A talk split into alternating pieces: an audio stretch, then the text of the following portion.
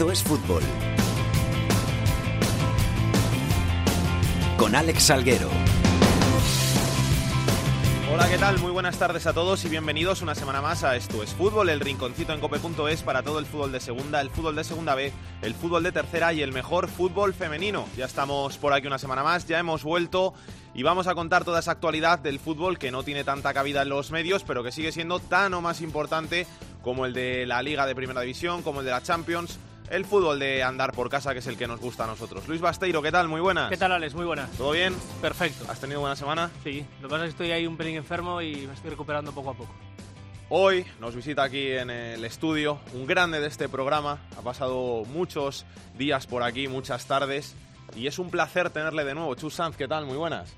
Hola Salguero, muy buenas tardes. El placer siempre mío de poder volver aquí a los micrófonos de, de COPE y a estos fútbol contigo, evidentemente. Y además vienes acompañado, ¿no? Sí, aquí tenemos a un grande de- de- del fútbol madrileño de, la segunda y de la segunda B y es un auténtico eh, fenómeno en el que hay que mirarle muy de cerca porque en breve va, va a dar mucho calor. Claro que sí, le traemos aquí a estos fútbol antes de que dé el pelotazo para que luego cuando llegue a los campos buenos de, de primera se acuerde de nosotros, ¿eh? de los que le hicieron las primeras entrevistas. Hay que ser listo. Sí, sí, sí, no, listos no, inteligentes, listos ya hay muchos, Salgue. Vamos con los titulares.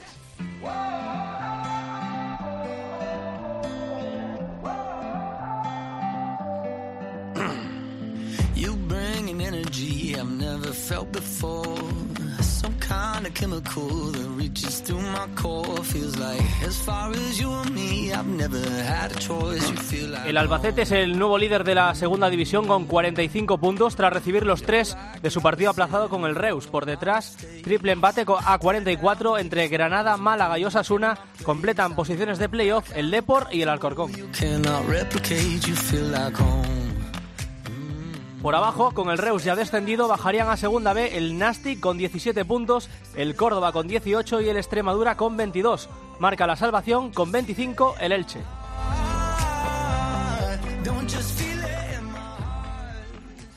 El Fuenlabrada es el líder del grupo 1 de la segunda B, el Racing de Santander está lo más alto del grupo 2, en el grupo 3 el primer clasificado es el Villarreal B y en el 4 el Cartagena. El Atlético de Madrid con 54 puntos y 3 de ventaja sobre el Barcelona se mantiene como líder de la Liga Iberdrola. Por abajo se encuentran en descenso el Málaga y el Sevilla, ambos con 15 puntos en su casillero. Y esta semana, para la anécdota, nos tenemos que ir hasta Tarrasa y Aranda del Duero para condenar dos lamentables incidentes que empañan nuestro fútbol. Los insultos por parte del equipo de veteranos del Tarrasa a las jugadoras femeninas de su propio club y las amenazas del entrenador de la Arandina a un periodista de la cadena SER. Sí, porque hay que intentar evitar que estos episodios no vuelvan a ocurrir nunca más en nuestro fútbol. Lamentables esos insultos de los veteranos del Tarrasa, las propias jugadoras de su club y lamentables también las palabras del entrenador de la Arandina amenazando al periodista de la cadena SER. Luego se explicó aquí en los micrófonos del partidazo de Cope, pero lamentables esas palabras y vamos a escuchar qué es lo que le dijo a Juanma Castaño. Si no te suelto una hostia porque te arranco la cabeza. ¿Qué miras, gilipollas? Que eres, que eres, un, que eres un hijo de puta, tú. Venga, venga, venga, venga, ¿Sabes? Una banda de hijos de puta. Sí, tú eres un hijo de puta. Y cállate la boca, No va contigo, provocador de mierda. estamos preguntando. Provocador de mierda, que eres un mierda y un hijo de puta. Te lo digo 20 veces. Igualmente el mismo delito que, que poner que poner una una conversación privada, hacerla públicamente o que me amen- amenacen de muerte como me han amenazado en- con pintadas en, en el estadio esta mañana. De cualquier forma no sirve de, de justificación y desde luego que no es una actitud correcta, ¿no? Mm.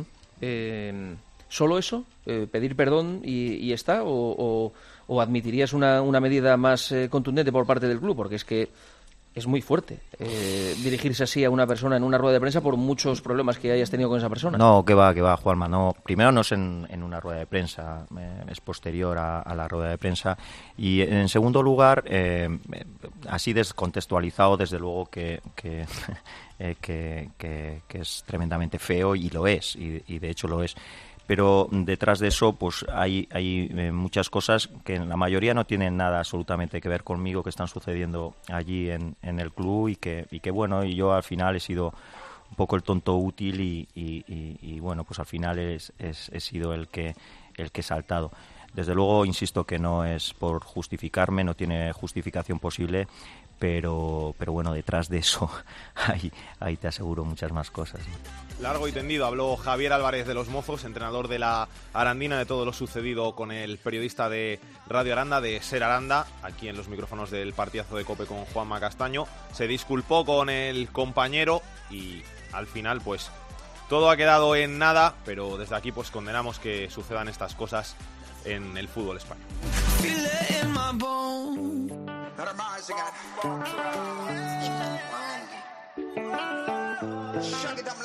Esto es fútbol con Alex Salguero. A veces tomo para poder desahogarme. Te lo confieso antes de que sea muy tarde. Sé que te perdí y nunca entendí por qué. Si de mí todo te lo di. Si tú supieras cuántas veces he soñado con que regrese, seguro que estuvieras. Vamos ya con la segunda división aquí en estos fútbol. Vamos con la categoría de plata, en la que tenemos al Albacete como líder de la categoría, porque ya se han sumado los puntos de ese partido que tenía el Albacete con el Reus en la pasada jornada. No disputó el partido porque el Reus ya está descalificado y ya se ha juntado esos puntos, así que ahora mismo es líder el Albacete con 45 puntos. Carlos Valdellou, ¿qué tal? Muy buenas, ¿cómo estás? Muy buenas, pues hombre, con esta música que me ponéis fantásticamente bien, teniendo en cuenta el escenario que cuento cada semana. Pues cuéntanos cosas de ese escenario que ha pasado esta semana ahí en el Reus. Pues como tú apuntabas, ha sido la, liga finalmente quien ha excluido ya formalmente al Reus, eliminando de la clasificación. Y en paralelo digamos que los problemas no dejan de crecer aquí en la ciudad del Bascam, porque una vez ya el equipo se ha quedado sin jugadores y ha quedado fuera de la competición, ahora son los trabajadores los que han decidido denunciar al club, insisto, al club, ante el Departamento de Trabajo de la Generalitat de Cataluña, con el que en su denuncia piden, primero de todo, que se les paguen las cinco nóminas que les deben desde el mes de agosto. No han cobrado nada, recordemos, desde que empezara la temporada. Y por otro lado, también, en una parte de los trabajadores piden la rescisión de sus contratos. En total son 57 personas que corresponden a personal de oficinas, prensa, la tienda, fútbol base, también técnicos del filial y el cuerpo técnico del primer equipo y no así los futbolistas del filial. En total, 57 personas que ayer presentaron una denuncia ante, insisto, el Departamento de Trabajo. Ahora todo eso tendrá que seguir su curso. La petición es, primero, cobrar los cinco meses que les deben y después, en la mayoría de estos 57 trabajadores, rescindir ya sus contratos para concluir su relación laboral con el Reus. Gracias, Carles. Un abrazo. Otro para vosotros. Como hemos dicho, teníamos en lo más alto de la tabla al Albacete. Miguel Yeste, ¿qué tal? Muy buenas. Hola, Alex. Qué bonito es eso de verse primero, ¿eh? Pues sí, además en mitad de la semana, una cosa extraña esta, sí. Defendemos el liderato. ¿Contra quién defendemos el liderato? Contra el Mallorca. El domingo a las 4 de la tarde y con de nuevo cerca, si no más, de 10.000 espectadores.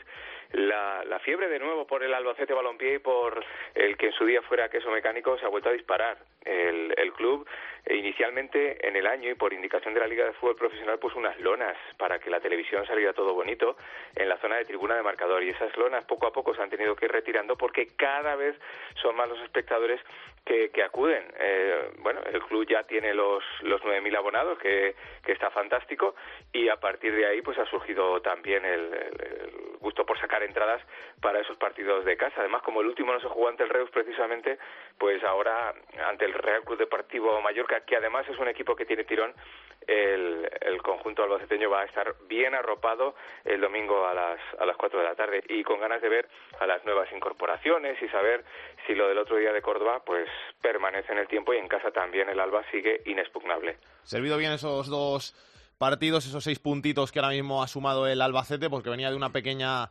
mala racha, de un pequeño bache y se sitúa otra vez líder. Eh, ¿La gente está muy ilusionada, Miguel? Sí, sí, sí, absolutamente. La ciudad vuelve a respirar fútbol y, es, patente además en, no solo en los partidos, sino también en los encuentros que se juegan fuera. Eh, la semana pasada había, y por qué no, eh, se, pasaron más entradas desde Córdoba, 600 aficionados.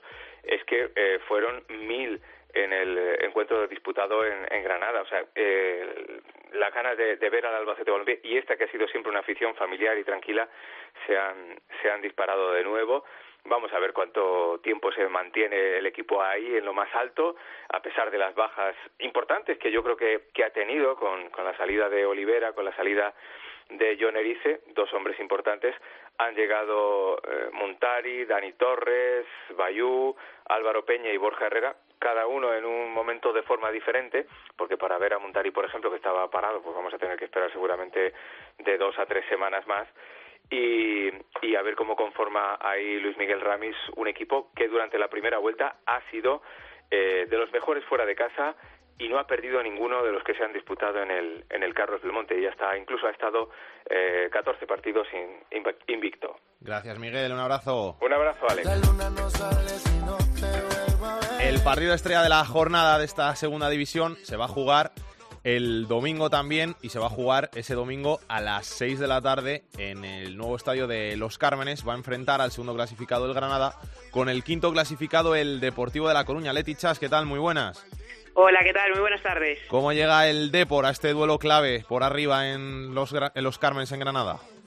Pues con ganas de sumar tres puntos de nuevo y esto para el Depor fuera de casa es casi un logro. Es cierto que en la última visita que fue al Molinón se consiguió una victoria, pero llevaba el Depor en aquel momento cuatro meses sin ganar fuera de casa y ahora, claro, visitando a un rival directo, aunque es cierto que un punto puede saber muy bien porque supondría también ganarle el gol a veraje al Granada, eh, la sensación del vestuario es ir a por los tres puntos. También porque se viene de un empate en Riazor a ceros ante el Tenerife con una imagen bastante gris de los de Nacho González y claro, eh, quieren también volver a dar eh, buenas sensaciones en el terreno de juego para evitar que vuelvan a generarse ciertas dudas. En cuanto a las bajas, pues hoy hemos conocido dos nuevas ausencias de Crondel y Vicente Gómez que no van a poder estar por lesión ante el Granada, se suman a las de Carlos Fernández y Pedro Sánchez y a partir de ahí tendrá eh, Nacho González que configurar su once. Por las pruebas que hemos podido ver a lo largo de la semana, todo apunta a que vamos a ver algunas novedades. Por ejemplo, podría entrar Pedro Mosquera, que lleva varias semanas sin tener minutos, podría entrar el Coruñés en el centro del campo,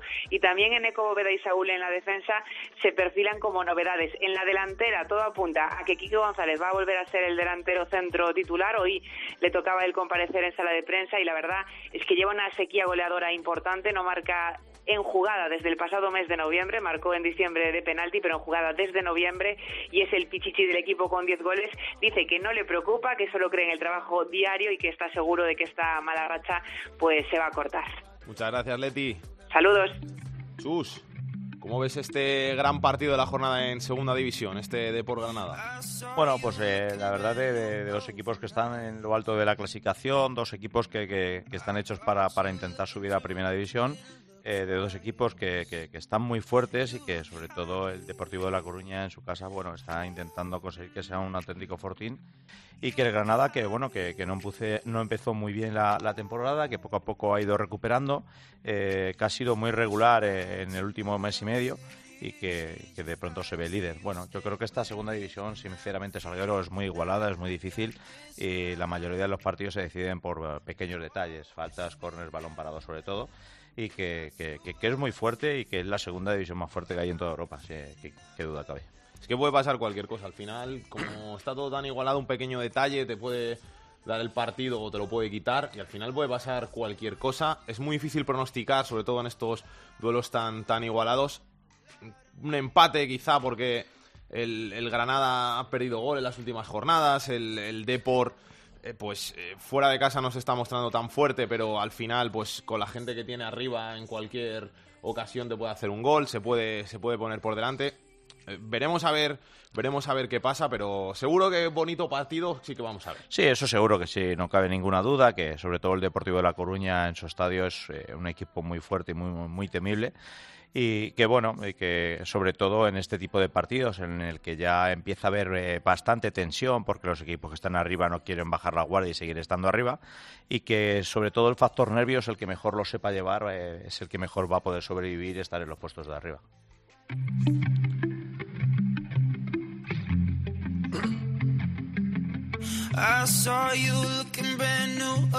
I.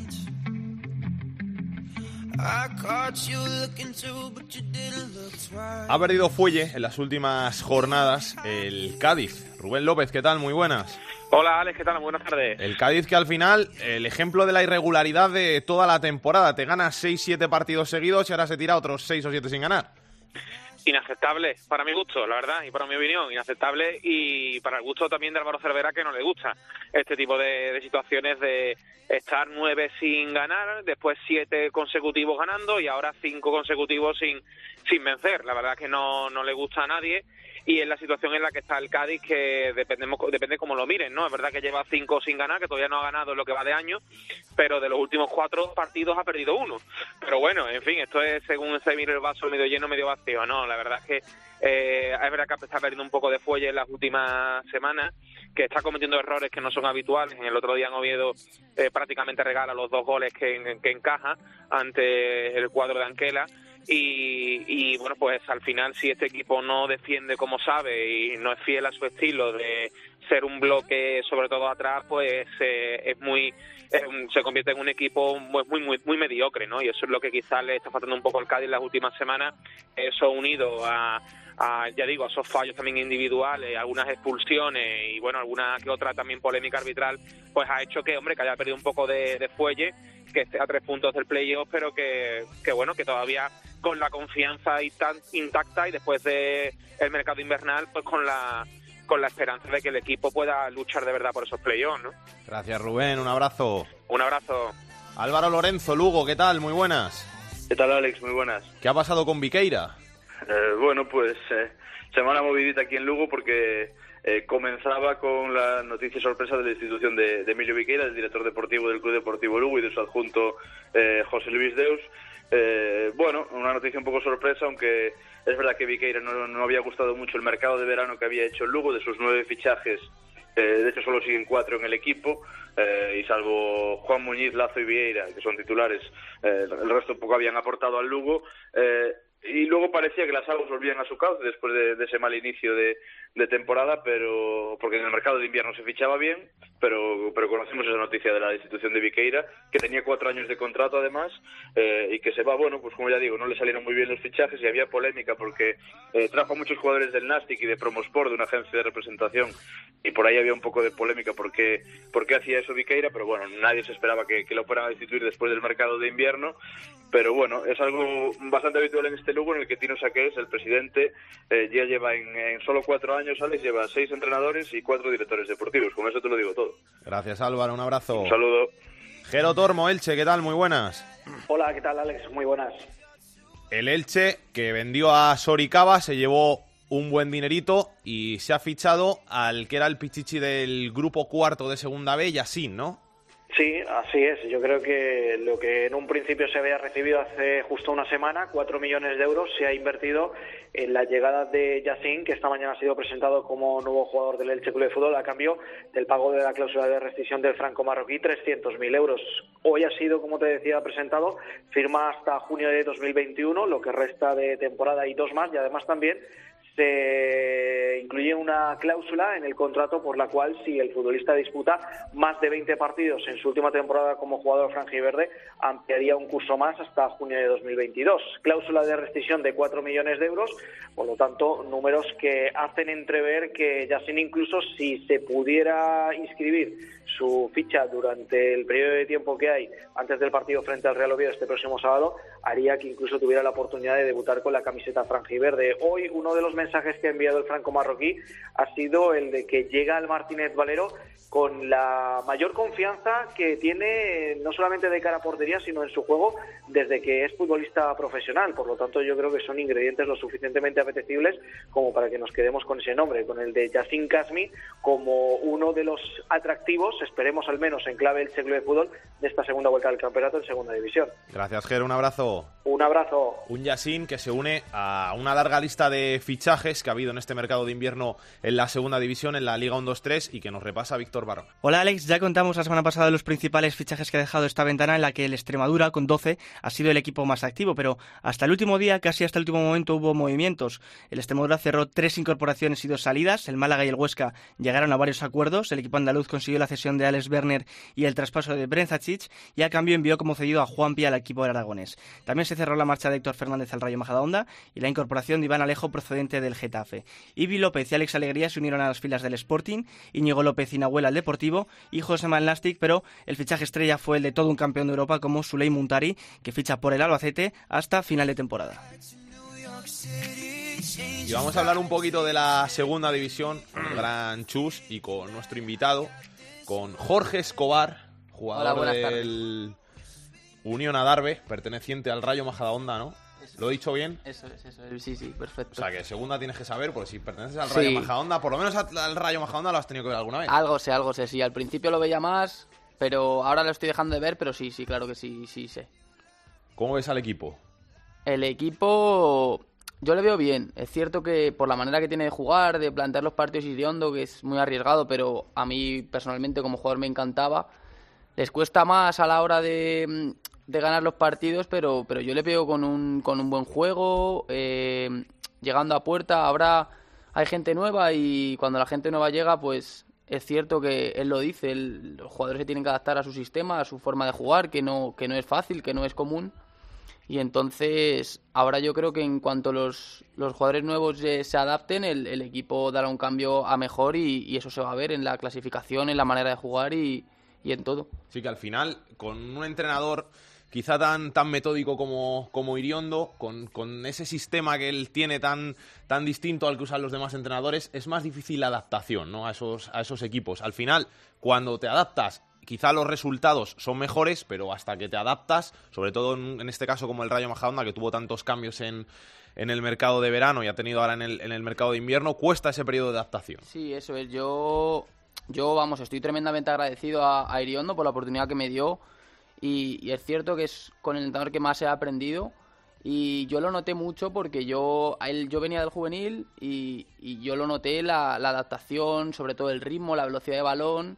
Y, mm, y la gente que venía, la gente que vino en el mercado de invierno también, cuando yo estaba allí el año pasado, se notó, o sea, ellos lo notaban, el- la manera de jugar, la manera de entender, él no la quiere levantar, en los entrenamientos había veces que nos decía, no se puede levantar el balón un metro del suelo, y eso al final es, es complicado, que no puedas pegar un, un pelotazo si te ves apurado, y, y la verdad que, que una vez que lo entiendes todo va mucho más fluido y, más, y es más fácil.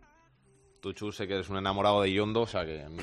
Sí, la verdad es que sí. A mí Antonio Iriondo es una de, de mis debilidades como entrenador, ya lo sabéis. Es, es un entrenador que con un equipo tan, tan humilde como siempre lo ha sido el Rayo Majadahonda, desde que empezó en tercera división, subió a segunda B y posteriormente a segunda, creo que ha hecho algo increíble y que es muy difícil de hacer y que tiene una idea muy, muy clara y que su esencia del juego es la que es. eh, arriesga mucho en la salida de pelota, eh, le gusta tener mucha posesión de balón, eh, todo es fútbol combinativo y a los jugadores que, que, que están dotados de una calidad técnica individual buena les gusta mucho jugar en los equipos de Iriondo, con lo cual eh, a mí me gusta mucho, es muy difícil porque la segunda división es, es, eh, a veces es muy trabada, pero la manera que tiene de jugar, eh, bueno, ya lo decía antes, es arriesgada, pero es parte de la esencia de, de- del fútbol que quiere hacer y que bueno y que, que le ha dado tan buenos resultados de tercera a segunda división. Este fin de semana tiene un partido clave, para mí clave en, en lo que es el devenir del, del Rayo Majadahonda en esta,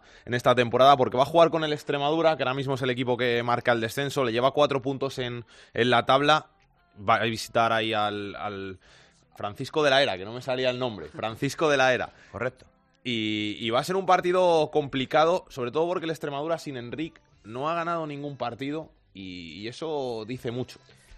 Sí, como, como creo que es un equipo muy, muy aguerrido, que yo lo he visto jugar, y es un equipo que, que está bien trabajado, que, pero le está faltando algo de suerte en ciertos partidos al Extremadura, pero es un equipo que desde que empezó, incluso Juan Sabas, es un equipo que jugaba muy bien al fútbol, que, que entendía el fútbol muy bien, que, eh, profundizaba mucho, que creaba ocasiones de gol, pero que luego de cara a portería no estaba acertado. Pero bueno, yo creo que se van a encontrar dos equipos muy parecidos. Yo creo que, como bien decía Jorge Escobar antes, eh, le gusta arriesgar y tocar mucho al equipo de Antonio Iriondo, pero eh, está muy claro y es evidente que Antonio Iriondo nunca va, va a renunciar a sus principios y que va a morir con las botas puestas como, como siempre él ha querido jugar. Que pase Pedro Martín. El enfadato de Pedro Martín. Hola Pedro, ¿qué tal? ¿Cómo andas? Muy bien, aquí estamos, una semana más, ¿eh? Que no falte. Cuéntanos. Bueno, pues he estado mirando, eh, llevamos ya cinco jornadas de segunda división del año 2019, que ya estamos en febrero, fíjate tú, dentro un poco ya llega la primavera, el verano, pero bueno, cinco jornadas y los dos equipos que más puntos han sumado en esta fase del torneo son eh, Osasuna y Oviedo, que han ganado cuatro partidos, han perdido uno, han sumado do- 12 puntos. Esos 12 puntitos a Osasuna le, han servido para acercarse a, la- los primeros puestos de la clasificación y al Oviedo para acercarse a la zona de, de promoción. Con tres victorias en las tres últimas jornadas de los dos equipos, a ver si sigue la racha, porque está mirando y solamente ha habido tres equipos en esta liga de segunda que han- que han conseguido más de tres victorias seguidas. Uno fue el Málaga, que empezó la temporada con cinco victorias y desde entonces está arriba. Luego el Alcorcón, que ganó cuatro partidos seguidos que le, convirtieron en líder eh, mediada la primera vuelta. Y luego esa racha ah, buenísima del Cádiz de siete victorias seguidas que de los últimos puestos de la clasificación pues le, le ayudaron a subir muchos, muchos puestos hasta, subir- hasta llegar a la zona de promoción.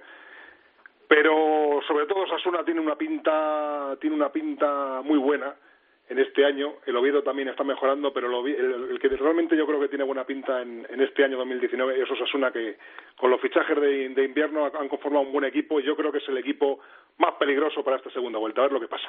Gracias Pedro, un abrazo. Igualmente. Ay, muñequita tímida, desde que te enamoras de mujer, te veo tan distinta y a la vez tan linda. Ay, qué rabia perderte fue solo cuestión de horas, cuestión de días. La segunda B en Esto es Fútbol. Rubén Bartolomé, capitán de la segunda B, ¿qué tal? Muy buenas. Hola, ¿qué tal? Buenas tardes. ¿Cómo estás? ¿Bien? Bien, bien, bien. Vamos a empezar por el grupo 1, donde empataron el Fuenlabrada y el Atlético de Madrid B, así que se acercan un poquito al liderato la Ponfe y el Castilla. Sí, parece que no quería ser eh, nadie nadie líder porque eh, con el empate de, del Fuenlabrada, que encima lo salvó eh, a última hora eh, frente al San Sebastián de los Reyes, que es todos los equipos que están arriba, bueno, pues parecía que el Atlético de Madrid B, que venía en, en esa buena racha como el mejor equipo de las últimas 10 jornadas, iba a ser el, el nuevo líder, empatado con, con el Fuenlabrada, tampoco consiguió pasar del empate frente a la Cultural Leonesa y, y como dices, bueno, pues el Castilla y la Ponferradina, que fueron quizás los dos grandes vencedores, son los que ahora se acercan un poco al, al liderato, pero es que tenemos a todos los equipos ahí en, en un puño. Tampoco lo pudo aprovechar eh, el Pontevedra, que cayó en casa del, del Valladolid B, que también hubiera dado un, salto bastante interesante, incluso hubiera colado en, puestos de playoff. Y bueno, la verdad que, se iguala mucho por, eh, ahí arriba y, ningún equipo consigue, parece que, hacerse con, con ese primer puesto que tiene el Fuenlabrada y, y que tampoco es capaz de escaparse. Y en la zona baja de la tabla tampoco hay muchos cambios. Eh, el Fabril que se sigue hundiendo, que ha reclutado a un eh, entrenador eh, muy, muy conocido eh, de, de Segunda B, como es Luisito, que, que ha estado en muchos equipos eh, gallegos ¿no? y que, que conoce también eh, la casa, ¿no? que conoce Begondo. Entonces, a ver si es capaz de, de salvar al, al Fabril, que está a 13 puntos de, de la salvación y lo tiene muy, muy complicado, parece. Y tampoco fueron capaces de aprovecharse pues, como el rápido de Bouzas esta semana, ¿no? que sí que va en, en ascenso, que sí que ha dejado muy atrás al Fabril, pero bueno, que cayó también esta semana y que sigue teniendo también la salvación. En el grupo 2, el todopoderoso Racing, al que le doy ya en playoff prácticamente, porque le lleva ya 16 puntos al quinto, que es un poquito más líder, porque empataron el Mirandes y el Baracaldo en el duelo estrella. Sí, el Racing que es el, el mejor equipo de toda la, la segunda B, el que más el que más puntos lleva, bueno, pues aparte de, estar siendo el que más puntos lleva, se está aprovechando ahora de, bastantes pinchazos de, de sus rivales, ¿no? De, de Mirandés, de Logroñés, de Baracaldo, de todos los equipos que están eh, ahí cerca. Eh, en este caso, pues ese partido que, hablábamos la semana pasada, que era que era posiblemente el más interesante, ¿no? Que era el, Baracaldo Mirandés, bueno, pues adelantaron eh, los de Miranda, empataron los favoriles eh, en el tramo final y un eh, reparto de puntos para cada uno que aleja al, al Racing de Santander, ¿no? Que lo ven ya muy muy lejos, después de ganar eh, 2-1 al, al Izarra y, y parece que la, la pugna va a ser bueno pues por los puestos de playoff. Parecen los tres favoritos, ¿no? Miranés, eh, Baracaldo y, Unión Deportiva Logroñés, parece que son lo- los tres eh, que, se van a jugar, sobre todo después de este partido entre, entre un Sporting B que ha ido desinflándose un poquito, pero que hasta hace poco eh, lo teníamos ahí en esa terna y, que perdió en casa de Logroñés. Y bueno, parece que van a ser esos tres. Eh, el, el, Oviedo B, que también hemos hablado muchas semanas eh, al principio de temporada, que se metía en playoff, pues también se ha ido deshinchando. Parece que ninguno de los dos filiales vascos que están acostumbrados a estar arriba, como son el Athletic y la Real, tampoco están en, en, su mejor año. Y, y quizá los, los, dos eh, principales eh, día de hoy eh, amenazas para los cuatro de arriba son el Leyoa y el Langreo en principio equipos más modestos, no obviamente que, que Mirandés, Logroñés y Baracaldo, así que podemos tener quizá el, el, primer grupo que es algo sorpresa, haya definido al menos los, los cuatro equipos que están en playoff. Queda mucho, ¿no? El Leyoa solo está cuatro puntos de Baracaldo, pero bueno, sí que parece que pueden ser esos esos cuatro para arriba los que los que se jueguen todo. Y por abajo que seguimos teniendo a, a la gimnástica y a, y a, la Ciudad Cultural Deportiva Durango eh, bastante bastante hundidos eh, por abajo, ¿no? Con, con 18 y con, con 15 puntos. Eh, parece que les va a costar mucho salir, cayeron esta vez esta semana y además cayeron en partidos frente al Vitoria y al, y al Arenas, ¿no? El Vitoria que, que, estaba ahí abajo con ellos, ¿no? Y el, y el Arenas que también sale después de descenso. Parece que son los dos primeros equipos que se hunden y a partir de ahí máxima igualdad, ¿no? El Vitoria con esos tres puntos se engancha a una serie de siete ocho equipos que pues, posiblemente desde un décimo que es el Calahorra se lo van a jugar a, hasta el final. Y equipos que llevan años jugando con entre comillas jugando con con el, la, con esa base como la Brevieta que acabó logrando de milagro y, y, que van a tener que volver a sudar para salir de ahí. En el grupo 3 no ganó ninguno de los seis de arriba. No no eh, un poco como en el grupo primero lo que estábamos hablando también que son dos grupos que están muy igualados y, y que parece que nadie quiere acabar haciéndose con el, con el liderato y, y se van haciéndose eh, equipos como, como el Villarreal B pues eh, no son no son capaces de, de sumar los tres puntos en, en casa del, del Alcoyano que sea que lo tenían bastante bastante de cara y se les puede creer que en el minuto 92 93 que le acabó viendo el partido al, al, Villarreal B bueno pues no no lo aprovechó ninguno de los de los perseguidores y especialmente negativo por ejemplo el caso de, del Hércules que cayó en casa frente al frente al Ebro eh, un Ebro que, que verá que está en trayectoria ascendente, que está incluso llamando a esas puertas de, del playoff. Y bueno, hablábamos hace, hace no mucho que, que el Hércules eh, podía ser el equipo que, que tirara para arriba, que, que, aprovechara ese cuando, cuando se puso en, una buena posición.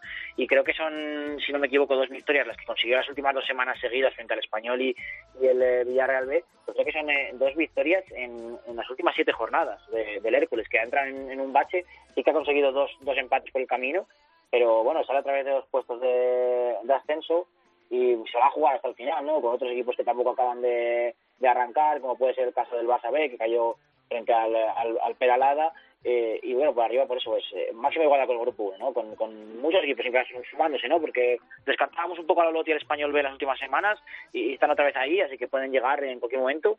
Y por abajo, pues eh, puntos importantes como el del Alcoyano, victoria importante como la del Peralada, eh, para escaparse un poco de ahí, pero vamos, que del Valencia Mestalla, que es, que es el colista, o el Castellón, que es penúltimo con 21 o 22 puntos, eh, podemos mirar incluso hasta el Peralada, ¿no? Con esta, con esta victoria de esta semana, que está con 27, están en 6 puntos, creo que son 9, 8 equipos, y bueno, pues también va, va a estar muy sufrido. La verdad que todo, porque hay 15 puntos de playoff a playout y ahí tienen que caber todos y parece que en vez de separarse cada semana que pasa se comprimen un poquito más. Y en el grupo cuarto, por arriba tenemos esta semana un bonito duelo entre Lucán Murcia y el Recre. Sí, el Lucán Murcia que además eh, perdió un pelín la comba, ¿no? Frente a la Cartagena esta semana, cayó cayó en casa en ese duelo entre los dos primeros por el eh, por el liderato se llevó el Cartagena 1-3, eh, además con, bastante solvencia, especialmente en la primera parte, donde fue, fue más dominador que, que Lucam y se fue con una buena renta. Primera ventaja importante que tiene el Cartagena en, esta liga para, intentar afrontar, ese, luchar por ese primer puesto. Eh, la verdad que ahora ya no es que estuviera, no estén Cartagena y UCAM escapados de los demás, sino que ahora es Cartagena y detrás todos, porque sí que es verdad que el UCAM ahora tiene mucho más cerca a sus perseguidores, al, al Melilla, al San Fernando y a ese Recre de Huelva eh, con el que se va a jugar eh, la, esta semana eh, seguir en esa segunda posición y, y es que es, ese partido podría hacer incluso que el Cartagena se distanciara un poquito más, ¿no? Porque porque es, es eso, una, una, pequeña primera renta de, de, más de un partido, ¿no? Que siempre es importante pues hay un pinchazo para mantener ese primer puesto eh, e intentar abrir brecha con, los demás, ¿no? Hay que valorar que, el, que ese Murcia del que todavía no sabemos qué, qué versión vamos a ver, ¿no? En, en esta segunda vuelta con, muchos cambios después de poder empezar a fichar, fue el, el, precisamente el equipo que cayó frente al Recre 2-0 y que le deja un pelín más descolgado, parece que sí que o, o reaccionan pronto o no va a acabar llegando este año a los puestos de, de playoff, ¿no? Y bueno, por abajo eh, los dos equipos de los que venimos hablando en las últimas semanas, como son el, Almería B y el malagueño, pues el, malagueño que, estuvo cerca de, salvar un punto más y seguir ahí con, con esa racha de las últimas semanas en las que parece que puede llegar algo y se le puede en el minuto 90 eh, frente a la balona y bueno, pues es, es el colista sigue, sigue soñando con llegar, son nueve puntos, eh, mejor que, que en las primeras semanas, en las que llegó hasta las 12 a 13, pero bueno, eh, sigue estando complicado el, el andar de- del filial y, y veremos, y, y el mismo caso para Almería B, ¿no? que también lo tiene muy complicado, son un poco los dos equipos que peor lo tienen en este grupo cuarto. Gracias, Rubén. Un abrazo. A vosotros, adiós. Que tú dejaste. Que tú dejaste. Que tú dejaste, llegado vuestra hora. Chus, Jorge, ha llegado vuestra hora. Hay que hablar un poquito de la segunda vez. Jorge, ¿qué tal? Bien, ¿te lo estás pasando Todo bien? bien, sí, perfecto. ¿Te está gustando el programa? Sí, sí, sí. ¿Estás Además era la primera de vez que algo? venía aquí. ¿Sí? Sí, muy chulo. ¿Nunca habías ido a una radio? No, nunca, la primera vez. Pues mira, siempre Cope la primera. Primero en Cope, ¿eh? como se dice aquí. Primero en Cope. Podemos decir que se ha bautizado hoy y en cadena cope, Salguero. La ha hecho bien, la ha hecho bien. Ahora veremos a ver qué nos cuenta, pero de momento va bien, va bien la cosa. Que Unión Adarve, ¿no? Estás jugando. Eso es, sí. En el Unión de Darbe. Jorge Escobar, para quien no le conozca, ¿cómo es Jorge Escobar jugando al fútbol? Pues yo juego de, de 8, de 10, eh, soy zurdito y bueno, la verdad que soy de jugarla, de, de moverme. Es cierto que no, a pesar a que soy delgadito y demás y todo el mundo me dice que soy pequeñito, no rehuyo la, la pelea ni nada y, y pues bueno, poco más, poco más. ¿Algo que añadir, Chus? Bueno, sí, la verdad es que sí, porque yo creo que, que, mm, hablar de sí mismo es feo, pero yo lo puedo hacer porque no estoy hablando de mí, voy a hablar de él, ¿no? En este caso. Y a mí me parece un futbolista con, con un talento especial, de los jugadores que vas a los campos de fútbol y que yo recuerdo incluso cuando, cuando jugó en el, en el Rayo Majadahonda juvenil y que cuando empezó de vez en cuando Iriondo a subírsele a- al primer equipo y que luego pudo debutar con Iriondo en segunda B con el Rayo Majadahonda. Bueno, yo creo que es un jugador de mucha calidad, de talento, que sobre todo sabe tener buena lectura del partido, sabe cuándo hay que imprimir velocidad, eh, tiene muy buen último pase. Es decir, eh, bueno, yo creo que es muy joven, que se lo tiene que, creer todavía para ser mejor de lo que es todavía, pero yo creo que le espera un gran futuro por delante y que siga trabajando duro como lo está haciendo hasta ahora y seguro que le va a ir bien. Qué bonitas cosas te ha dicho, Sí, ¿eh? sí, no, no, la verdad que, que muy agradecido a, a sus palabras. 20 años tienes, ¿no, Jorge? Sí. 20 añitos, ya segunda división B. En segunda es. no llegaste a jugar, ¿no? No, llegué. Hiciste pretemporada con el Rayo Majadahonda y Eso te es. fuiste cedido a la Darbe. Sí, hubo ahí un, fue un problemilla en la ficha que, mira, yo cada vez que lo cuento parece que, estoy engañando a la gente porque es la verdad que se dio una situación irreal allí, pero bueno, yo es cierto que iba a jugar con el filial allí, eh, al final hubo un problema con a la hora de meter mi ficha en el filial del Majadahonda y, y no pude jugar con el primer equipo, pero, pero sí, yo el día de Mallorca, de allí en el Wanda, yo estaba en la convocatoria y tenía la ropa preparada y todo, y al final hiriendo me, me dijo que no, 40 minutos antes del partido me dijo que no, que no me podía meter porque, porque no, no iba a la ficha y luego averiguaron que era por eso, porque estaba al lado de baja. Entonces no llegué a jugar, ¿no? Bueno, pero por lo menos jugaste, tuviste salida, te fuiste a, Sí, sí, a segunda B y al final eso, no sé cómo, cómo lo ves tú, pero al final eh, un chico tan joven como tú, lo que importa es jugar. Hay muchos Eso es. casos en los que vemos a jugadores que se acaban yendo a otros equipos porque les hacen ofertas. En el caso, ahora mismo te lo pongo de Brahim, por ejemplo. Brahim es un chico que de 20 años se ha ido al Real Madrid y ha jugado un partido, se han recuperado todos los jugadores y no ha vuelto a jugar. Al final, a vuestra edad lo que, lo que os gusta es jugar, ¿no? Eso es, sí, y lo importante para, para coger de experiencia de minutos, porque al final sales de juveniles y en juveniles lo ves todo muy bonito, pero hay un cambio, un cambio brutal. En, en segunda en tercera, el ritmo, luego al final juegas con gente mayor, gente ya hecha, con experiencia y, y sobre todo es coger minutos y coger rodaje, porque si no, como te tires sin jugar 10, 20 partidos, estás acabado. Que no es lo mismo que te meta al cuerpo un chaval de Ya ves. 18 años o 19 juveniles que te lo meta un tío de 35 años, ¿no? Totalmente, sí, sí, sí. Además saben dónde dar. Que el primer choque te vas al suelo y dices, joder, pues esto no es lo que yo pensaba. No, no vamos. Bueno, yo creo que sobre todo de eso, al final, eh, eso es una experiencia y de esa experiencia a veces eh, eh, se aprende de ella. Y muy- si aprendes cuanto antes y si el primer eh, choque que vas, eh, vas al suelo y dices, "Hostia, tengo que entrar más duro y si no me voy a ir a la segunda y en la tercera ya no te vas, a la tercera ya vas y vas de verdad. Y eso, bueno, es parte de- de- del fútbol y que tienen que, que todos estos futbolistas jóvenes eh, deben de ir aprendiendo, es así. ¿Cuántos días entrenas a la semana? Eh, cuatro, ahora mismo cuatro. Y compaginas con estudios, ¿no? Eso es, sí. ¿Qué estás Tengo la... Yo estoy estudiando ingeniería química. Ahí voy, poco a poco. Eso hay que echarle muchas horas. ¿eh? Sí, sí, sí, voy. A ver, lo llevo poco a poco porque es cierto que el fútbol me, me, me, me lleva su tiempo. Y yo tendría que estar ahora en tercero y estoy acabando segundo. O sea, no voy tan mal, voy poco a poco, pero bueno, lo tengo claro que la carrera me la voy a sacar. Entonces ahí voy, con, compaginando. Esas de las que de 7, 8 años, ¿no? Sí, sí, tiene pinta, tiene pinta, pero bueno, yo mientras me la saque, el tiempo me da, me da igual. No, hombre, es difícil, ¿eh? Compaginar y, y meritorio compaginar el, el fútbol con, con una carrera, porque ahora cada vez se ven menos, menos casos y, y en este caso una carrera tan difícil, ¿eh? Que Sí. yo me quito el sombrero porque ingeniería química es algo que yo no podría ni estudiar. Yo que soy malísimo sumando, pues imagínate ponerme a hacer valencias y cosas de esas. Este es como el del chiste, ¿no? Sale, te dice 3 más 2, dice, como no me dé más pistas, pues algo parecido, ¿no? ¿Qué tal en la Unión Adarve? ¿Bien? Sí, ahora muy bien, muy contento. La verdad que desde el momento que llegué, porque llegué con la, con la liga empezada, yo llegué el último día de mercado, la gente me acogió súper bien, el, el ambiente allí es muy familiar y, y la verdad que, que muy contento. Estamos ahora a ver si sacamos las cosas adelante, que estamos en un momento chungo, pero bueno, el de momento pinta muy bien. La segunda vez te ha parecido complicada, difícil. ¿Cómo, cómo definirías la segunda vez? Pues es lo que te digo, o sea, el año pasado yo la veía como, como súper complicada por el ritmo, pero a la hora de que vas cogiendo ritmo y vas entrenando y te vas formando, cada vez lo ves mejor. Me pasó también en juveniles, yo estuve el- en División de Honor de segundo año y, y la verdad es que yo acababa los partidos con los gemelos subidos todos los partidos. Y en mi tercer año no me pasó, y entonces este año me está pasando más o menos lo mismo que el, el nivel es, es, es buenísimo, pero al haberme adaptado, al haber jugado, al haber tenido minutos, pues yo lo noto más, más, ¿sabes? Que se puede jugar más, que se... Sí, sí.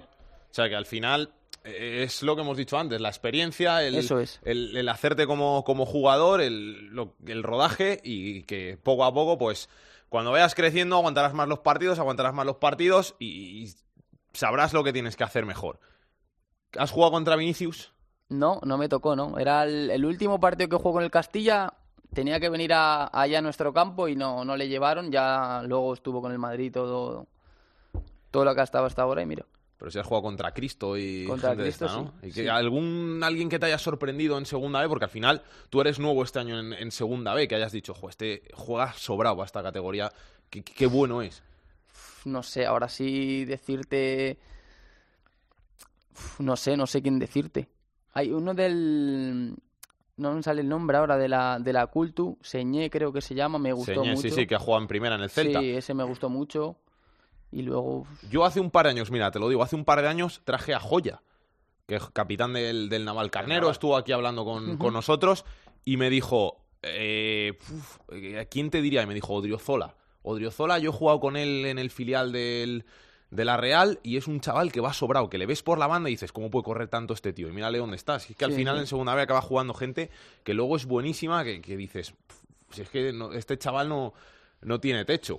Que salvación, ¿no? Salvación, lo Ese. importante y hay que, hay que pelear por ella. Eso es, ese es el objetivo ahora. Ahora estamos metidos en descenso, estamos a creo que son tres o cuatro puntos de salir o del play play out que se llama y, y bueno, ese es el objetivo. Jugamos este fin de semana contra Unionistas, que está a nueve puntos, luego ellos van a León, que siempre es un campo chungo. Y bueno, sería le ganamos en la ida, entonces si les ganamos este fin de semana con el con el golaveras y los puntos a ver si a ver si podemos salir de ahí. Chus, tú puedes decir lo que quieras, ¿eh? Le puedes hasta preguntar cosas. sé que No, no, lo vas a hacer a las malas, pero... No, hombre, él, él aunque no se acuerde, pero, pero yo sí, porque tú sabes que yo tengo una memoria y como tú muchas veces me has dicho que soy un enfermo, bueno, bueno, ma- maldita enfermedad, ¿no? Eh, yo me acuerdo el año pasado un partido que hizo Jorge y él no se acuerda, pero hizo un grandísimo partido en el Cerro del Espino contra el Atlético de Madrid B. Hizo 60-65 minutos muy bueno, eh, venía de no jugar, le metió de inicio el míster, confió en él hizo, a mí es uno de los partidos que, que, que, que bueno, que pa- para él fue muy bueno porque se dio cuenta, yo creo, y se debería dar cuenta un futbolista que, que- vale para estar en la categoría, que es muy joven, que, hay que pelear mucho, que hay que trabajar mucho, que hay que entrenar mucho, que, que hay que tener una dedicación especial y cuidarse mucho y descansar mucho. Pero bueno, yo creo que, que él todo eso lo sabe, que es inteligente y que sobre todo tiene talento, y ya te lo he dicho, porque fíjate la carrera que está estudiando, tiene talento en el campo y fuera del campo. Tiene la cabeza amueblada, como se dice. Sí, sí, que, que es muy difícil, porque que a pesar de su corta edad eh, demuestra una madurez muy grande y eso es muy importante para, para que en la vida, en el fútbol y lo que se proponga eh, le pueda salir bien. Te dice cosas demasiado bonitas. A mí Sí, sí, no, no, la verdad que... que- Ha ido, ha ido a pillar, ¿eh? Ha ido a pillar. Joder. Le tienes engañado bien. Sí, sí, sí, sí. No, eh, yo te invito a que vayas un día a verle y luego ya me lo Iré, dices. iré. De hecho, mejor- tengo que ir a ver al, al Unión A lo mejor me que no dices que me he quedado corto, porque a mí no me gusta exagerar, pero, pero es que es así. eh, Es un chico que tiene una, una calidad muy buena y, y que, bueno, que, que mucha gente de la que le, le empieza a ver y, y no le conoce, pues sin conocerle hablan de él, como yo las primeras veces que, que le vi debutar con, con Iriondo y dije, este chico, pues bueno, no- ya no es el niño que, que- que está en juvenil división de honor, que, que tiene madera, que está despuntando y que poquito a, po- eh, poquito a poco pues eh, se va haciendo su, su espacio dentro del, eh, del fútbol. Os habéis cambiado de campo, ¿no? Sí, sí, antes... Bueno, yo el año pasado cuando jugué contra la Darbe, estaba, no sé, ya no era Ganapanes, que era el campo que, que tenían antes. Eh, Tenían uno al lado Era de el, la... El Vicente del Bosque. Eso es, eso es. Y ahora estamos en el García La Mata, que es el campo de la Federación, que el césped está mejor, las gradas están mejor, también allí se puede cobrar entrada, porque allí en el otro lado era un polideportivo y iba a ver quién, quién quisiera el partido. Y la verdad que mejor, que el, el césped muy bien, entrenamos allí y bueno. ¿Va mucha gente a veros los partidos? Ahora sí, ahora más. Antes iba poca gente, pero ahora últimamente la, la gente está viniendo a vernos, está, está apoyando al equipo y, y- y la verdad que se nota más, se nota mucho más. Pero al final, eh, es que es el problema de, de un equipo de, de Madrid, de aquí, de, de barrio, que al final no tienes quizá la, la afición como, como puede tener cuando vas a León, vas a jugar Eso es. al campo de la Ponfe, vas a jugar a alguno de los pueblos estos de, de Galicia. Es que eso se hace, al final hace la diferencia. Sí, sí, contra la Ponfe fuimos hace menos de un mes y allí había, pues, habrían 5.000 personas por lo menos. O sea, estaba el campo a reventar y en nuestro campo, como mucho, vienen 200 personas que, vamos, nosotros estamos tremendamente agradecidos a que vengan y a que, a que apoyen al equipo, pero, pero claro que no es lo mismo. Y estar acostumbrado a jugar con 5.000 personas en un campo natural, que nosotros entramos en artificial, luego se nota mucho la- lo que pesa un campo natural. Y bueno, todo es adaptarse. Una pregunta, José- eh, Jorge, ¿qué, qué se te pasa por la cabeza o qué piensas cuando hace tres años eh, eras juvenil y tenías que jugar en el anexo de Butarque o en, en- en el Olivo de Majadahonda al, al pisar casi el Wanda del Metropolitano? Pues yo ni me lo creía, la verdad. Yo cuando salí al campo, estaba en el vestuario del Wanda, yo no, no me lo creía. Para mí, que siempre ha sido mi sueño, que siempre he querido llegar ahí y salir en el salir al Wanda, porque, o sea, si veis el Wanda por dentro es una pasada. Y, Es una pasada por fuera desde las gradas, pues por, dentro. es una pasada. Y, y, pues tenerlo ahí, porque al final yo lo tuve a nada, estuve a nada de, de poder cumplir mi sueño. Así que, pues bueno, es una parte, por una parte es un poco frustrante, porque lo tuve ahí y no pude materializarlo, por así decirlo, pero bueno, yo tengo allí contrato el año que viene, entonces si Dios quiere yo, yo vuelvo allí. Todavía te quedan muchos años. Sí, para jugar ojalá, en el Wanda y en, y en muchos campos. Ojalá y así sea. Jorge, que un placer ¿eh? tenerte aquí en Esto es Fútbol. El placer es mío. Chus, gracias por traernos a Jorge. Nada, gracias a ti, Salgue, y ya sabes que me tienes para lo que necesites, eh, para venir aquí a COPE cuando necesitas que, que esté aquí contigo, ya lo sabes. Ay, muñequita tímida, desde que te enamoras de mujer, te veo tan distinta y a la. Ay, Y tenemos que hablar un poquito también del Marbella, que lo está haciendo muy bien en este grupo cuarto de la segunda división B y que ha cambiado de propietario en los últimos días. Diego Partida, ¿qué tal? Muy buenas, ¿cómo estás? Muy buenas tardes, muy bien, pues la verdad que expectantes con el nuevo proyecto Blanquillo que ha encaminado Chao Chen desde su llegada en el mes de noviembre, con buenos resultados. David Cubillo en números representa 10 de los últimos 15 puntos eh, disputados para el Marbella, 10 puntos conseguidos en el casillero que han hecho, bueno, pues que el equipo abandone las posiciones de descenso directo y a UP pues hasta la undécima posición eh, bueno pues con mejores miras en la tabla de clasificación y sobre todo con mejores sensaciones y nos está escuchando el capitán del Marbella Javi Añón ¿qué tal? muy buenas ¿cómo estás? Hola muy buenas ¿todo bien? Bastante bien sí la verdad que sí ¿qué tal las cosas por allí? Pues la verdad que desde los nuevos propietarios eh, ha cambiado todo un poco, eh, son gente del mundo del fútbol y lo están intentando profesionalizar lo máximo posible y la verdad que han acompañado también los resultados desde que llegó el míster ahora nuevo, David Cubillo, y la verdad que las cosas pues van, van por buen camino. Ya tocaba, ¿no? Que hubiera un poquito de, de, seriedad, de tranquilidad ahí en el, en el Marbella, porque en los últimos años parece que el club ha dado bastantes bandazos, ¿no? Sí, hemos vivido. Al final, eh, Alexander siempre dio la cara, ¿no? Pero sí que es verdad que se han vivido muchas incertidumbres, ¿no? De, de no saber qué podía pasar o cuándo se podía cobrar. Pero bueno, eh, esa etapa que aunque no fue tan mala en el aspecto sobre todo económico, ¿no? Que siempre cumplió, pues ahora ha llegado una gente nueva, una gente que sabe de fútbol, eh, eh, que nos han transmitido su confianza desde primera hora. Eh, yo creo que a raíz de ahí el equipo pues ha podido estar un poco más tranquilo y, y se están viendo ahora los resultados en ese aspecto. Muy complicado el grupo cuarto y sobre todo muy igualado esta temporada, ¿no? Sí, aquí como sabemos en este grupo siempre hay varios equipos que luchan por, por los puestos de playoff, eh, equipos muy fuertes a nivel de plantilla y a nivel económico y bueno pues estamos intentando luchar con ellos y esperemos que ahora pues con este nuevo grupo de trabajo que ha entrado pues seguramente haga que el Marbella crezca en estos años y ojalá lo podamos ver en otra categoría. Diego, lo que quieras preguntarle aquí a, al Capi. Bueno, pues lo conozco bastante bien. Representa el ADN blanquillo ¿eh? del Marbella Fútbol Club, Javier Añón, que ha estado toda su vida eh, en las categorías inferiores del Marbella Fútbol Club. Conoce muy bien a la entidad, conoce los malos momentos porque los ha padecido y también los buenos porque fue uno de los héroes del último ascenso a Segunda División B y también uno de los jugadores que jugó el playoff de ascenso a Segunda División la pasada temporada ante el Celta B. Las sensaciones son buenísimas. Ha habido dos cambios importantísimos desvelados por la cadena Cope de Marbella a nivel institucional, a nivel de entidad. Eh, se ha llegado a un acuerdo importante con Clínica Ochoa para tener un servicio médico integral, ya no solo para el primer equipo, sino para todas eh, las posibilidades que pueda eh, presentar la cantera, los canteranos y todas las categorías inferiores. Y además de ello, bueno, pues se está avanzando bastante también con la firma Adidas para que sea, eh, bueno, pues la firma que vista las equipaciones de Marbella la próxima temporada.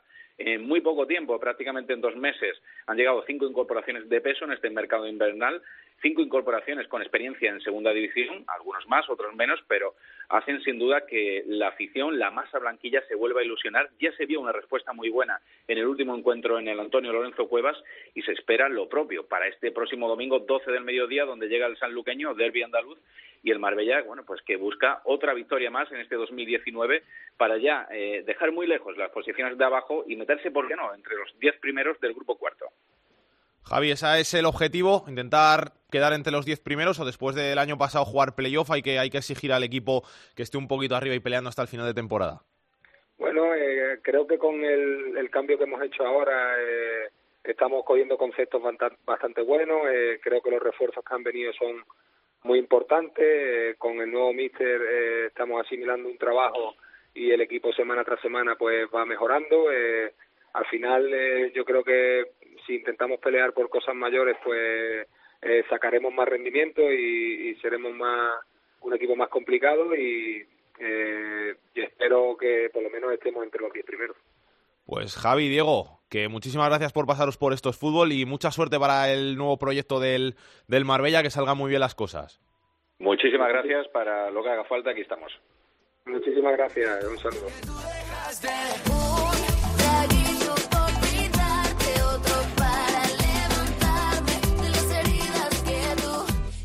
Y unas semanas después de que ya lo habíamos hecho, tenemos que hablar de la situación de el decano del fútbol español, del Recreativo de Huelva. Hablamos en su momento de la delicada situación económica que atravesaba el club y parece que las cosas empiezan a ir un poquito mejor. Manoli Chico, ¿qué tal? Muy buenas. ¿Qué tal? Muy buenas tardes. Pues sí, efectivamente, porque atrás, fíjate, queda ese mes de noviembre, ese comunicado leído por los jugadores una vez finalizado el partido ante el Atlético malagueño, denunciando la situación cuando se le debía dos mensualidades y tras eh, esa nueva inyección económica del ayuntamiento el pasado mes de diciembre, poco a poco se van saldando las deudas, la plantilla y cuerpo técnico está al día, la pasada semana, finales de la pasada semana, cobraron lo que había pendiente, incluido la ficha de diciembre, el equipo está al día, ahora solo está pendiente del tema deportivo y a un solo punto de los puestos eh, de promoción. O sea que por fin las cosas parece que van un poquito mejor por, por Huelva y además ya toca, ¿no? Lo dicen todos los jugadores, lo dice el secretario técnico, lo dice el técnico, toca un poquito de alegría después de tanto sufrimiento en los últimos eh, años, un eh,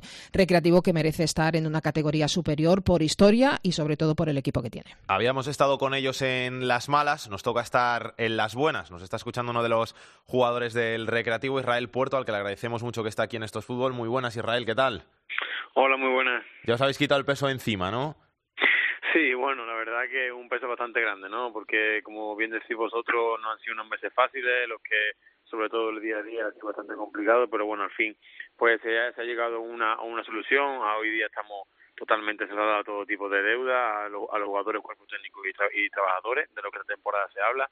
Y nada, ahora ahora pendiente de lo que verdaderamente debemos de, estar pendiente, ¿no? Que es del fútbol, de la pelota, de entrenar, de mejorar, de ganar y de intentar, pues, de, de volver al decano donde, donde se merece como mínimo. Ahora que, se puede decir que ya habéis solucionado, que habéis cobrado, ¿lo habéis pasado muy mal? Sí, bastante mal, sí, bastante mal, sobre todo el día a día, porque al final, pues bueno, eh, el, entrenar y, y, los partidos era como un escape para, para nosotros, ¿no? Pero ve que día a día no hay solución, que, que, todo el mundo tiene obligaciones, todo el mundo tiene que comer, todo el mundo pues, tiene derecho a echarle gasolina al coche o, o, necesidades primarias que no que no las podíamos cubrir porque era prácticamente imposible, ¿no? Se nos llegaron a deudar casi cuatro meses. Pues imagínate las penurias que, que andábamos pasando, ¿no? Pero bueno, como tú, como, como yo digo, esto nos ha hecho más, más fuerte a cada uno individualmente como, como persona y sobre todo como, como equipo, ¿no? Porque pese a las adversidades nos hemos unido, hemos estado siempre juntos, pase lo que pase, y al final pues pues estamos viviendo ahora mismo una situación que, que es totalmente distinta a la que vivimos estos últimos meses atrás. Es que yo me lo imagino y, tiene que ser muy duro eso, ¿no? El, el llegar a casa, que, que te pregunte tu, tu familia, tus hijos, tu mujer, el has cobrado y decir, no, no, no he cobrado, pero tengo que seguir trabajando, tengo que seguir jugando al fútbol. Tiene que ser muy, muy jodido.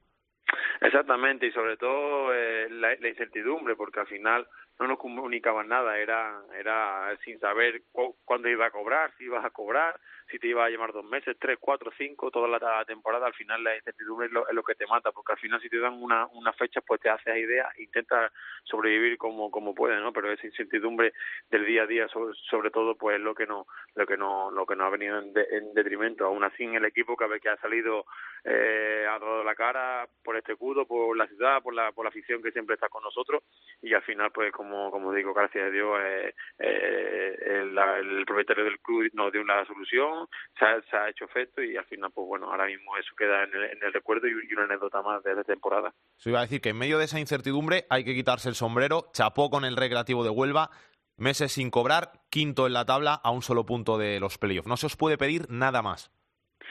Bueno, eh, mucho culpa de, lo que te digo es del nivel humano que ha habido dentro de, esa, de ese vestuario, ¿no? de esas taquillas, ¿no? Al final tenemos una, una persona donde mirando que es el Mister que, indudablemente nos ha acompañado siempre y, y, ha peleado por nosotros hasta hasta el último céntimo pues, como como el nuestro y siempre ha estado a nuestro lado no y al final eso es mucho más fácil porque ver que una que, que como yo digo la persona que donde debemos de fijarnos pues pues lucha por nosotros y está al, al lado nuestra pues te quedas un poco más tranquilo y, y te reconforta como persona y sobre todo como futbolista. Y ahora pues como te digo pues vivimos una una racha bastante buena hay que hay que seguir siendo humilde eh, saber de dónde venimos y lo que nos ha hecho llegar hasta aquí, que es mucha humildad, mucho trabajo y mucha constancia.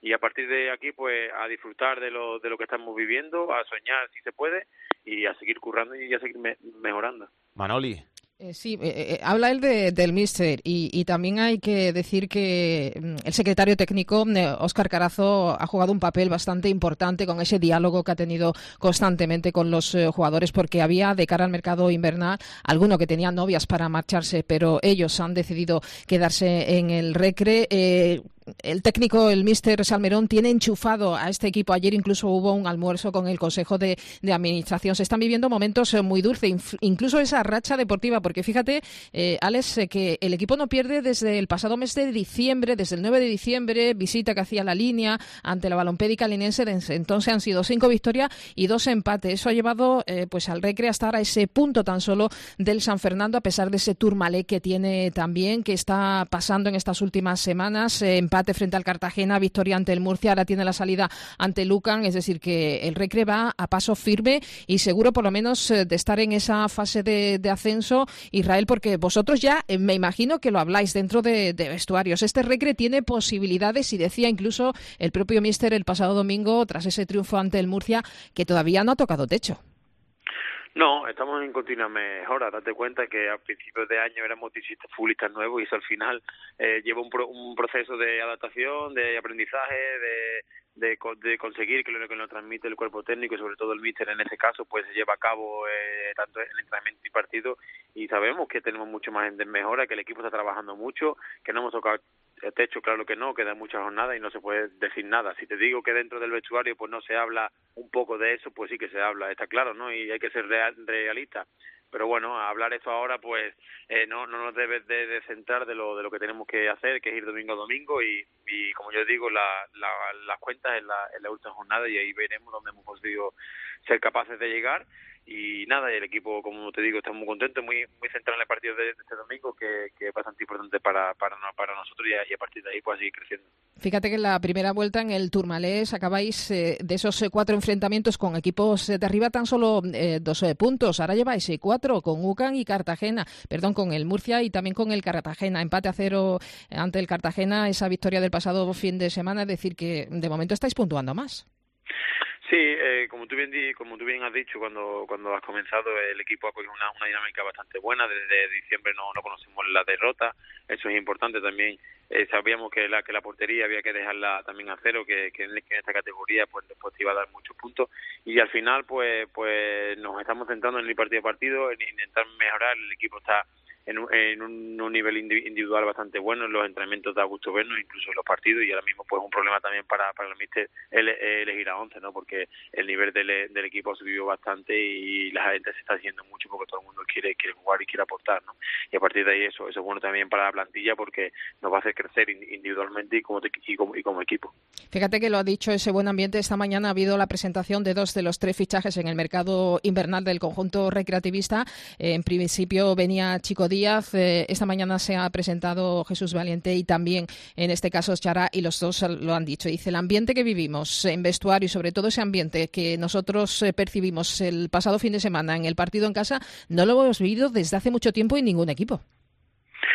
Sí, al final, como te digo, el, ambiente dentro hace que el día a día sea mucho más llevadero y que sobre todo se traslade al partido. Eh, es importante también conocernos no, no solo como futbolistas, sino como, como personas, ¿no? A veces ese plus que, que, que necesita un, equipo para, para estar arriba o tener dinámicas positivas, pues se basa mucho también en lo personal del equipo y de cada uno, ¿no? Es una cosa en la que digo siempre el míster y Oscar Carazo, que también es una, es una pieza bastante fundamental para, no, para nosotros, como bien, como bien dice, y a partir de ahí pues hemos, hemos intentado que, que sea un vestuario sano, un, un vestuario con respeto, pero con mucha exigencia y, sabemos que, así va a ser hasta final de año. Bueno, última pregunta, yo no te voy a hacer ninguna pregunta más, eh, pero eh, ¿cuántos puntos necesitaría el Recre de aquí hasta final de temporada para estar en esa fase de ascenso?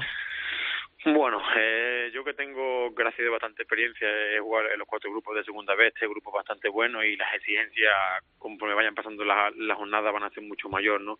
Pero yo creo que con 68, 67 puntos, que creo que son bastantes puntos, incluso en los 70, se puede hacer playoff. Como te digo, es un, un, número más, ¿no? Ahora hay que refrendarlo todos los, los domingos, todos los, los, entrenamientos y a partir de ahí, pues a ver cómo, en qué situación llegamos a final de año. Yo, Israel, igual, agradecerte mucho que estés aquí en estos fútbol, daros la enhorabuena por el temporada que estáis haciendo, que sé que no es nada difícil en las circunstancias por las que habéis pasado hacer unos resultados y una temporada tan buena como la que habéis estado haciendo. Y a ver si conseguís devolver al recreativo, el, decano del fútbol español, al lugar donde, donde se merece, porque sería muy importante que el recre volviera a segunda. Pues sí, muchas gracias a, a vosotros por estar pendientes de nosotros, por, por, por hacer ese pequeño reconocimiento después de todo lo que hemos pasado e intentaremos pues, dejar al Recre, a su afición y a esta ciudad lo más arriba posible a final de año. Gracias Israel, un abrazo. Gracias. Un abrazo. Manoli, te tengo que preguntar, ¿se Dime. acaban ya por fin los problemas del Recre económicos? Bueno, sí, de momento sí, con esa inyección económica, 3,8 millones el pasado mes de diciembre, pleno en el ayuntamiento. Hasta el 30 de junio eh, tiene estabilizado el club. Por lo menos eso nos eh, comentaba también el gerente hace unos días aquí en esta casa y después eh, también, bueno, pues eh, esta semana te puedo contar que ha sido noticia Eurosamo, ya saben, la empresa, eh, bueno, pues eh, que gerenta en este caso eh, Juanma López, ha llegado a un acuerdo, se ha rescindido ese contrato que tenía por 10 años eh, con el ayuntamiento. Ahora eh, el Recre 4 hasta el 2022 para abonar el préstamo de 1,35 millones de euros que puso la empresa de Juanma López en junio del 2017. Y bueno, que Eurosamo fue una pieza fundamental en el Recre y que ha rescindido ese contrato y que bueno, renuncia también a los 15 millones de euros que había de cláusula en caso de rescindir de forma unilateral este contrato. Y por cierto, también va a tener interés en el Recre hasta el 30 de junio porque se va a llevar un, eh, un 35% de una cláusula que había, es decir, 350.000 euros, aunque perdonaría el 65% eh, de lo firmado. Así que normalidad absoluto. Aquí ya los cinco sentidos están puestos en el plano deportivo. El Recre, que de momento está pasito a pasito a ese puntito de los puestos de promoción. Nadie quiere pronunciar la, la palabra, por lo menos, eh, promoción. Eh, pero bueno, hay muchas posibilidades, eh, viendo jugar al Recre, de que este año por fin puede estar en esa fase y vamos a ver si consigue ese ascenso, porque lo decíamos al principio, se merece por el historial. Hablamos del decano del fútbol español, estar en la división de plata del fútbol español. No sabes lo que me alegra oír todo eso de que por fin se acaban los problemas del Recre que por fin, después de muchos años convulsos, se va a vivir un poquito de tranquilidad ahí en Huelva. Pues sí, eh, es lo que todo el mundo quiere. Así que normalidad es lo que manda a día de hoy en el Recreativo de Huelva. Un besito, Manoli. Adiós, un beso, hasta luego.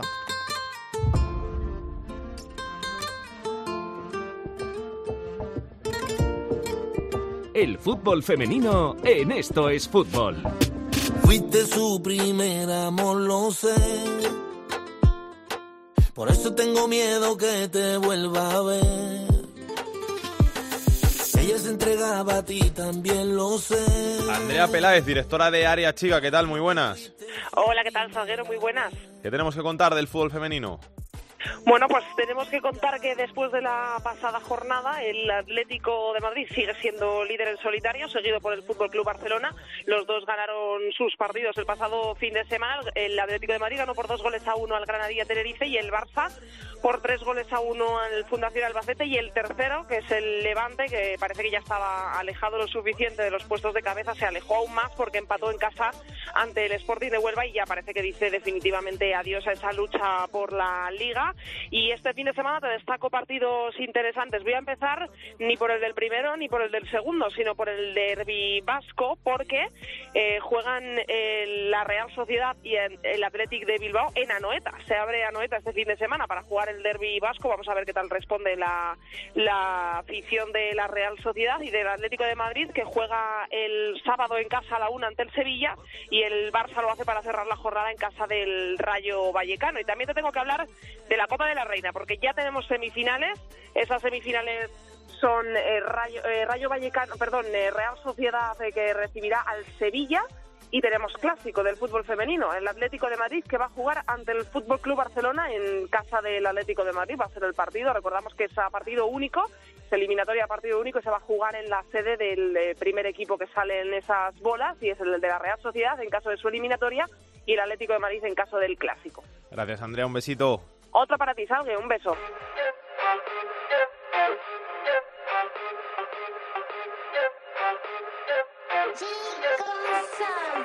Cuando llegamos al club, baby, all eyes on ya. Mi cuerpo se pone caliente when looking at you. Sigo esperando señales que digan que sí. La tercera división en Esto es Fútbol. Dime que Jorge Fernández nos trae la actualidad de la tercera división. Vamos, una semana más con la tercera división. Los equipos más goleadores son el Real Jaén con 62 goles a favor, seguido del Peña Deportiva con 61 y de Linares y Mallorca B con 60. En cuanto a los equipos más goleados, el River Melilla es el equipo más goleado de tercera división con 67 goles en contra, seguido del Alberite que lleva 59 y del Val de la Calzada que ha encajado 58. Y si hablamos de los nombres propios, hay que hablar de Dorron Soro del Cayón y de Antonio López del Jaén, que son los dos futbolistas que están empatados ahora mismo en el Pichichi con 20 goles a favor cada uno. En cuanto a las noticias más destacadas de la semana, hay que hablar de Javier Álvarez de los Mozos, entrenador de la Arandina, que insultó y amenazó a un periodista de Radio Aranda de la cadena SER antes de la rueda de prensa posterior al partido que el equipo burgalés ganó el domingo pasado al Santa Marta. Se viene hablando toda la semana, incluso en el partidazo hemos hablado con él y la Arandina ya ha pedido disculpas, el entrenador lo ha explicado, así que ya la Arandina parece que va a pasar página y que se va a centrar de momento en el fútbol. Esperemos que sea así, Alex. Así que aquí estaremos contando cómo irá la temporada para ese equipo y para todos los de la tercera división otra semana más en Esto es Fútbol. Álvaro Lorenzo nos trae la agenda de la semana. ¿Qué tal, Alex? Pues la agenda del fin de semana viene embarcada por muchos partidazos ya en estas segundas vueltas de la competición eh, en España, empezando por la Liga 1-2-3, por la segunda división que disputa ya su jornada 25.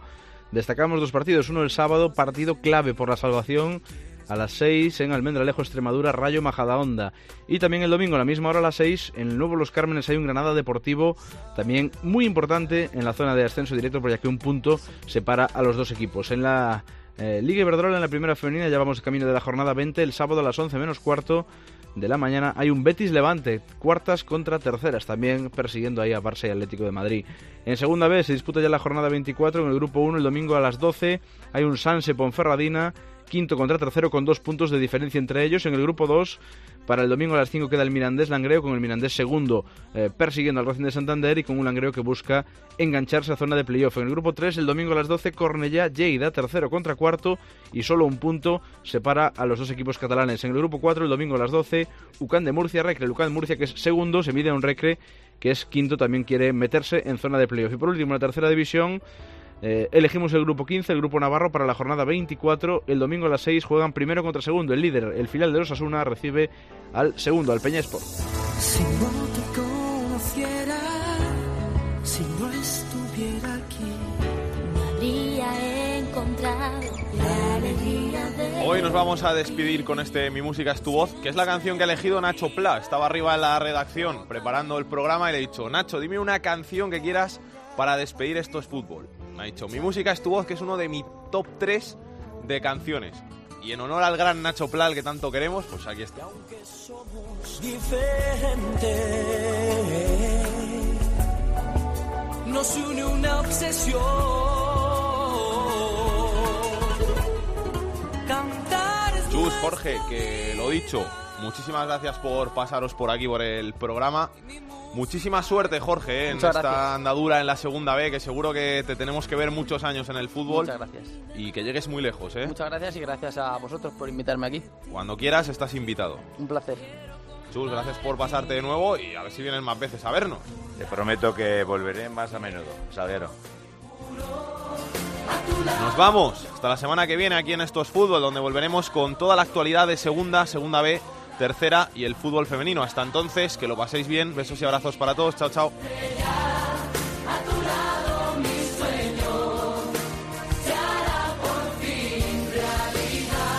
Para contactar con Esto es Fútbol puedes hacerlo a través de correo esto es fútbol arroba en Twitter arroba es fútbol y en Facebook Facebook barra Esto es Fútbol. Estamos hoy unidos cantando.